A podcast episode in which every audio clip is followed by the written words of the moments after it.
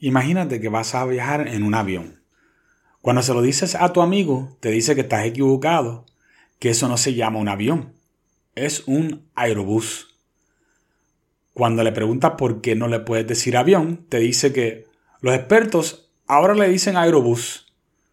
No te conformas con esa explicación y le preguntas a algunos amigos adicionales, los cuales te dicen que nunca tan siquiera habían escuchado sobre la palabra aerobús. Sin embargo, el próximo día abres el periódico y ves una crítica sobre aviones, donde la periodista se refiere al avión como aerobús. Tu curiosidad sobre esta palabra está llegando a altos niveles ya. Más luego, te enteras que la palabra aerobús es una palabra que usan los profesores en la universidad y ellos se la enseñan a todos sus alumnos. El próximo día, lees en el periódico otra vez y sale otro artículo sobre aviones, pero esta vez dice que los aerobús son el primer avión manufacturado por profesores en una, en una universidad. Ese mismo día ves una publicación en Twitter donde una persona humilla a otra por usar la palabra avión en vez de usar aerobús. Antes de que termine la semana, te das cuenta que todos tus amigos que estudiaron en la universidad han puesto la palabra aerobús en sus perfiles de Twitter y también en Facebook. Y ahora es considerado de poca educación utilizar la palabra avión cuando estás hablando con personas educadas a nivel universitario. Luego de todo esto, tienes una conversación con alguien, uno de tus amigos universitarios, y le preguntas de repente sobre, oye, ¿de dónde salió esta palabra aerobús? Esto no era la palabra que estábamos utilizando, estábamos utilizando avión. Y él te dice, el lenguaje cambia constantemente con el tiempo. No es nada nuevo.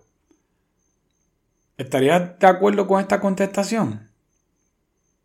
No se me vaya, que en este episodio vamos a estar hablando sobre el lenguaje y cómo es utilizado para los propósitos de la izquierda posmoderna.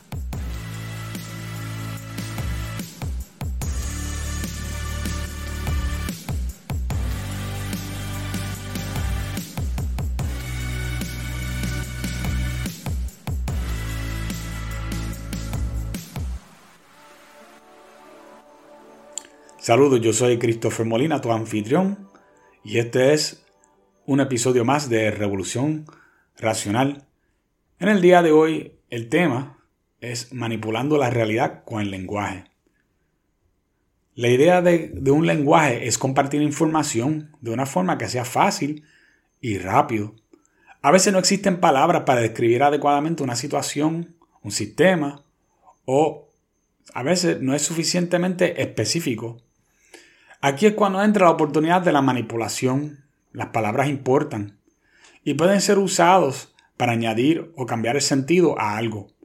En muchas ocasiones la gente ni cuenta se da de que hay grupos completos de personas que están usando el lenguaje simple y sencillamente para sus propósitos.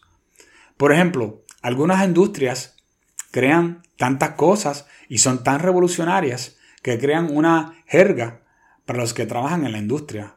La jerga es sencillamente un lenguaje que es solamente utilizado dentro de un contexto en específico. A modo eh, de ejemplo, las industrias de la tecnología y de la medicina son dos industrias que contienen una gran cantidad de jerga que es muy adecuado para su industria. Salen palabras nuevas constantemente para darle nombre a cada equipo o cada técnica nueva que se va creando. Pero en este caso es necesario. Estas industrias son muy innovadoras y no pueden estar sin inventar, sin inventar nombres nuevos que necesitan para vender sus productos o para describir lo que hacen. Pero este tipo de manipulación es aceptable por una razón muy específica. No nos afecta a todos de manera directa. El viejito que se sienta en su casa a ver Netflix no sabe el nombre de los equipos que son responsables de que pueda ver su programa favorito. Solo los que trabajan en esa industria tienen la necesidad de estar constantemente poniendo al día su conocimiento sobre los últimos equipos creados y sus nombres. Pero para el resto del mundo, las cosas no funcionan igualmente. Sí, el lenguaje cambia con el tiempo, pero es un proceso orgánico, queriendo decir que no es manipulado. El problema es cuando existen grupos en la sociedad que cuando ven que hay problemas con el lenguaje, lo ven y, y deciden manipularlo y transformarlo con el propósito de manipular y transformar la sociedad misma a través de las palabras. Por ejemplo, hemos podido observar que una serie de palabras que no tenían connotaciones políticas han sido tomadas justamente para eso. Palabras como justicia, equidad, diversidad, inclusión, odio, transgénero, persona gestante. Bueno, esos últimos dos ni existían.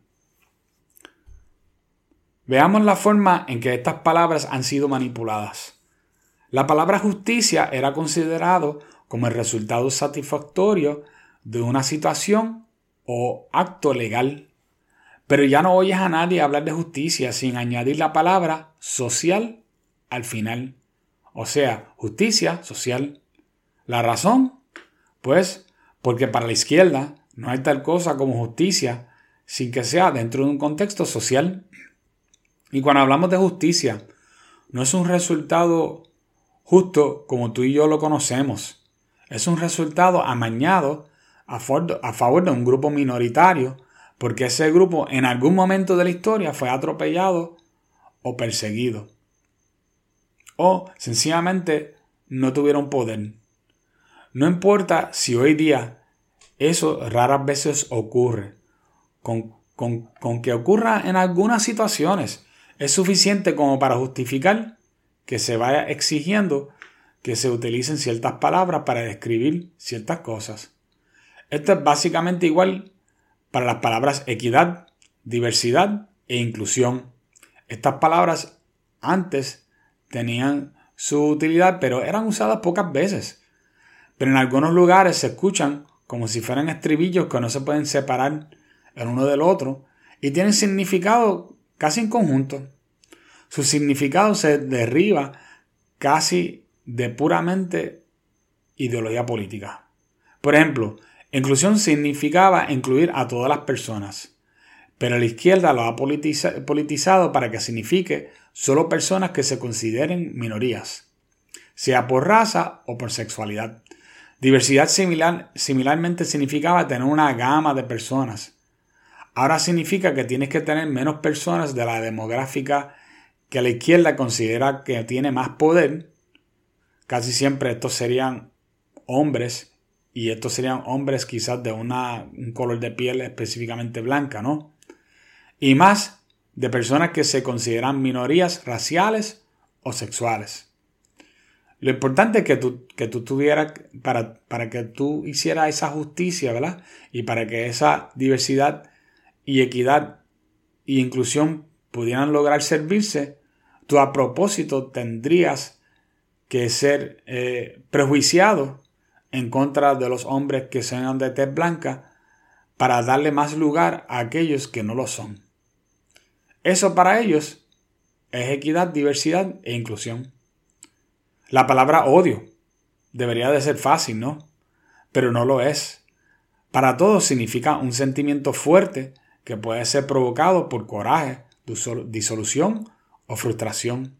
Sin embargo, hoy la izquierda lo ha convertido en una de sus armas letales. El odio es cualquier cosa que vaya en contra de sus propósitos ideológicos.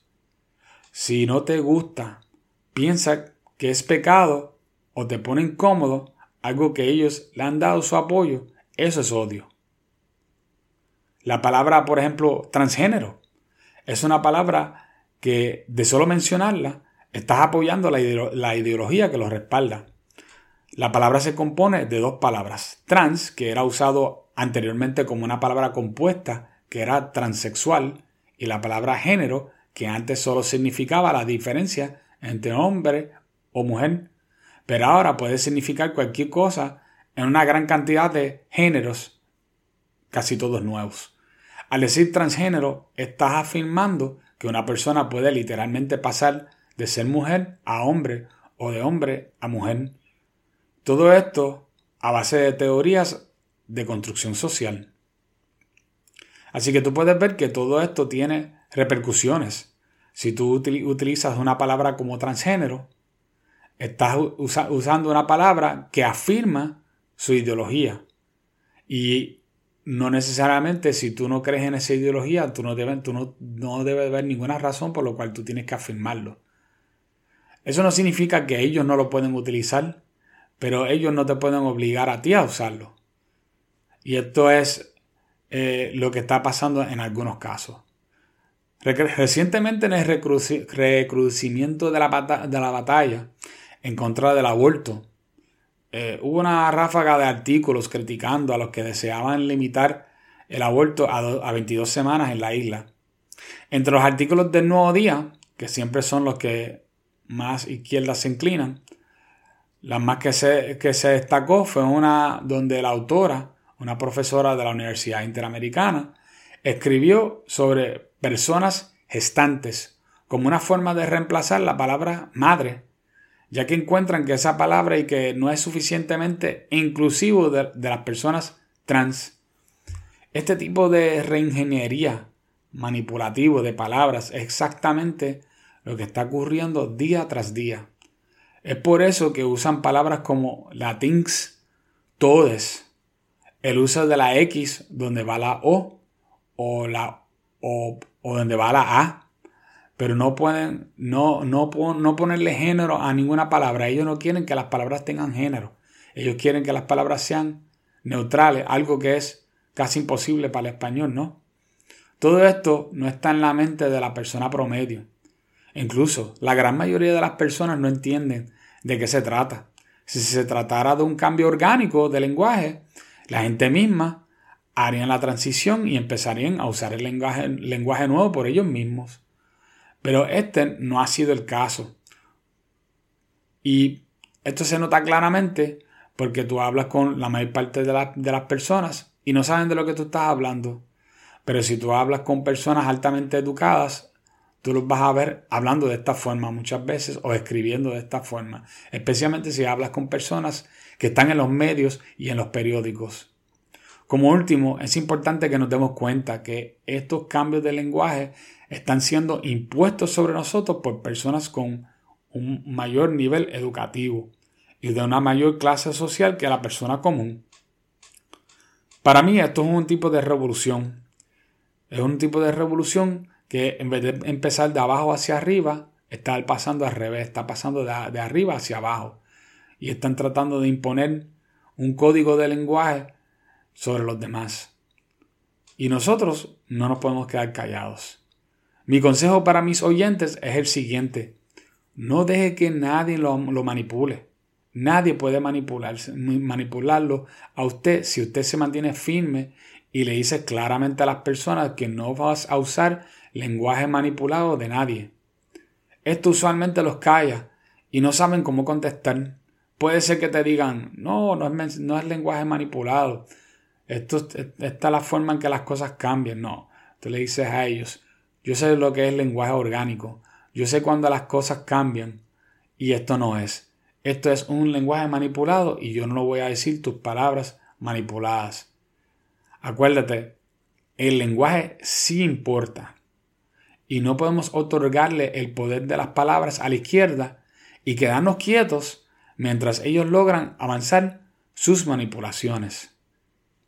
Nosotros no podemos seguir otorgándole más poder a la izquierda y dejar que ellos dominen las palabras sería hacer exactamente eso. Eso es todo para este episodio. Nos veremos la semana próxima.